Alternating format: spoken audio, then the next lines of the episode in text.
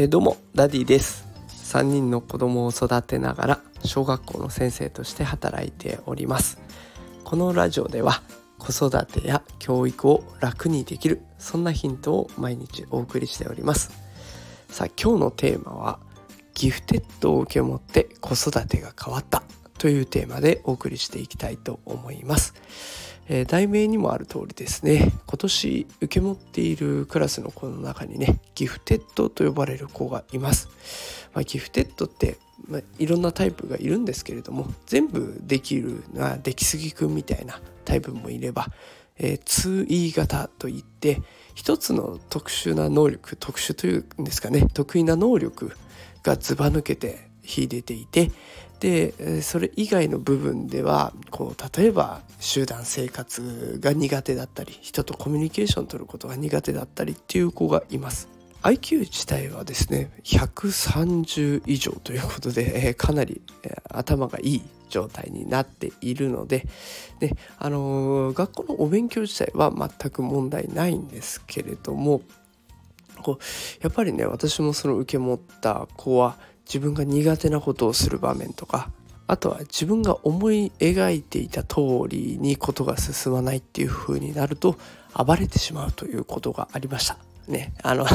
まあそのおかげで私も随分叩かれたりとか噛まれたりとかっていうことがありました。でこうやってねこの子と出会って何度もねあのここのその子が苦しんでる姿を見て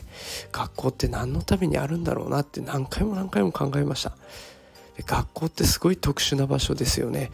みんなと同じことを同じようにやる。しかもそれを強制されるっていう場所で当たり前のように過ごしている子どもたちの方がすごいんじゃないかなって思うようになりました。だから私はもうねその子に対して苦手なことを強制してやらせるっていうことはもう今は一切やってません。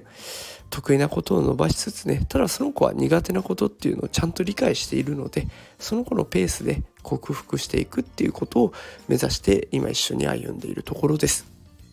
でこれは子育ても同じだなと思ったんです。子供って絶対得意なことと苦手なことっていうのがあります。で同じ屋根の下に過ごしてるとねどうしても苦手なことに目がいっちゃいますよね。どうしてこれができないのとか前にも言ったよねとかそんな言葉を平気で投げかけてしまう。で苦手なことがない人なんて絶対いないはずなんですよ。で私たち大人も絶対苦手を抱えて生きている。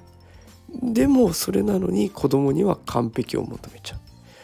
で私はねギフテッドのその子と出会って自分の子育ての理不尽さっていうのをちょっと痛感しましたね。苦手は少しずつ直せばいいし得意をどんどん伸ばしてあげるってこんな簡単なことなんだけど、まあ、その子と出会っていっぱい叩かれていっぱい噛まれてようやく分かったというところです。ででもこれ言うのは簡単なんだけど、まあ、絶対ねこれからもうまくいく全部がうまくいくわけではないですよね。でうまくいかないこともあると思うので、まあ、そこも含めて少しずつ少しずつ変えていこうかなと思います。ね、完璧を求めずのみのみと子供が育ってくれたら嬉しいなと思っております。えー、この放送を聞いてねちょっと子育て悩んでるなっていう方のヒントになったら嬉しいと思って今日はこんな放送をしてみました、えー、いいねとかコメントとかくれると励みになりますのでよかったらやってみてください。あとあのこの放送の感想とかあとは他のことに関する質問とかもねどんどん受け付けておりますのでお気軽にコメントください。よろしくお願いします。それではまた明日お会いしましょう。さようなら。